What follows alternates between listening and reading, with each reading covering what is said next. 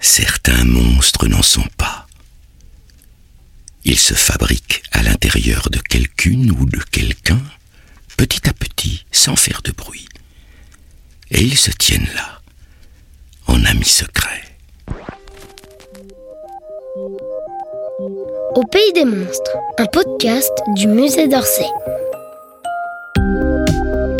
Un jour, j'ai vu un monstre qui faisait hyper peur. Mais non, ils n'existent pas, les monstres. Il y a des monstres qui sont gentils, mais c'est rare. Ah, moi, je suis très fort, j'ai pas peur des monstres. Non, j'ai pas peur des monstres. L'oiseau serein, le gardien des songes heureux. Une histoire inspirée par les sculptures de Léopold Chauveau. Il est bizarre, il a des yeux allongés. L'oiseau serein chasse les mauvais rêves, les cauchemars, les empêcheurs de s'endormir couettés tranquilles, les manches sommeil et les réveils chagrins. Voici trois histoires. Celle d'Azula, d'une grand-mère de 98 ans et demi, et de Pierre Gamal, qui montrent l'une après l'autre ce qu'est capable de réussir un oiseau serein. L'un de ces étonnants monstres habitait dans une petite fille nommée Azula, vivant dans une grande ville, pleine de bruits de voitures et de bus, de sirènes de pompiers ou de police, et de cris de cormorans et de pigeons que les lumières empêchaient de dormir. Comme elle dormait mal, elle avait mauvais caractère. Et comme elle avait mauvais caractère, personne ne l'aimait, à part son père et sa mère. Sa vie n'était pas drôle, à l'école, ni à la piscine, ni au square ou dans les magasins.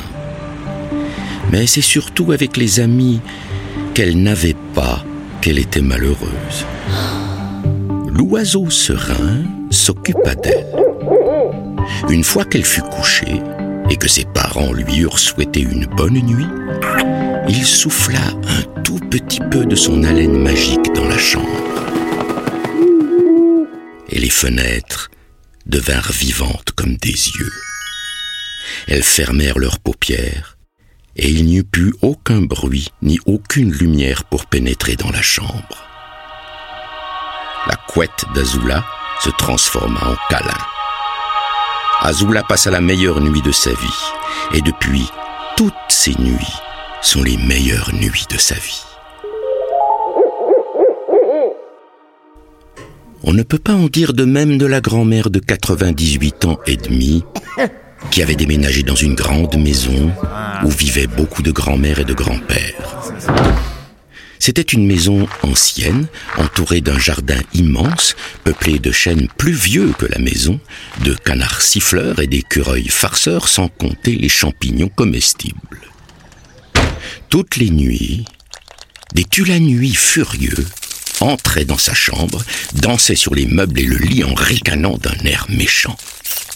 Ils étaient petits, 10 centimètres environ, avec un corps d'araignée velu, une tête de rat, des pinces de crabe automatique et sentaient la bouche de vache.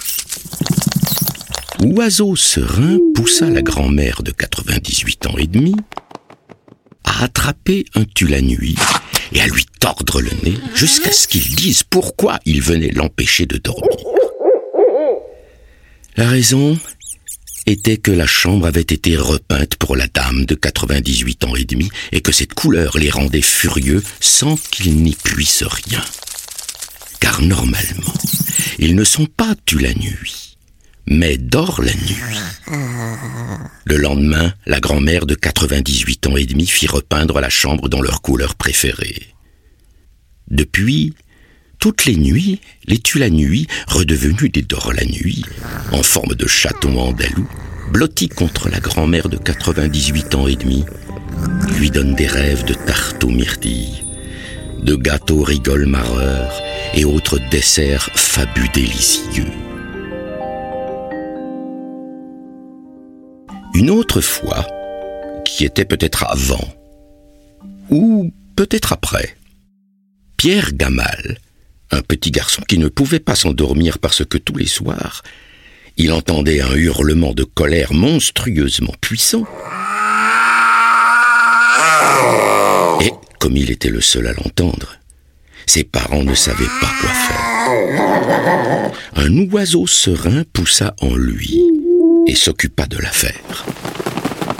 Il fit une sérieuse enquête pendant 47 nuits. Voici ce qu'il découvrit.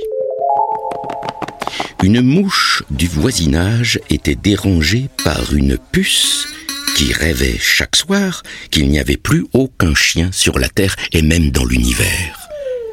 La mouche, agacée et réveillée, tournesonnait dans toute la maison et ça énervait le chat.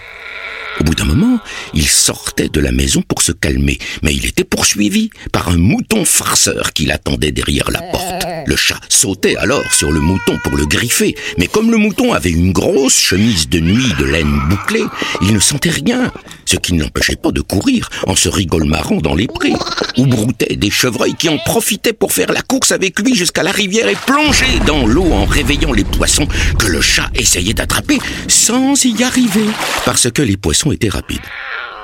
Alors, très contrarié, le chat retournait vers sa maison, grognant d'énormes mécontentements, feulant d'horribles énervements, crachant de rage aux rageuses en sifflant de bouillonnante colère.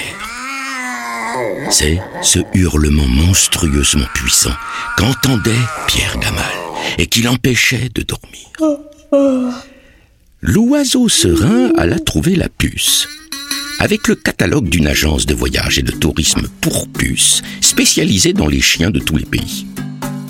Chaque soir, la puce feuilletait le catalogue, se choisissait un séjour dans une contrée lointaine où les chiens étaient magnifiques, mais ni lavés ni peignés, un peu sales pour tout dire, car ce sont les meilleurs.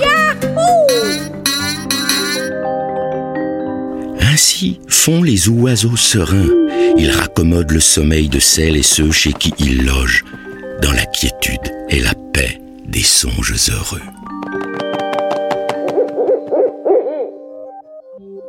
Au pays des monstres. Texte de Claude Ponty, interprété par Hervé Pierre. Une coproduction Musée d'Orsay et l'Acmé Productions.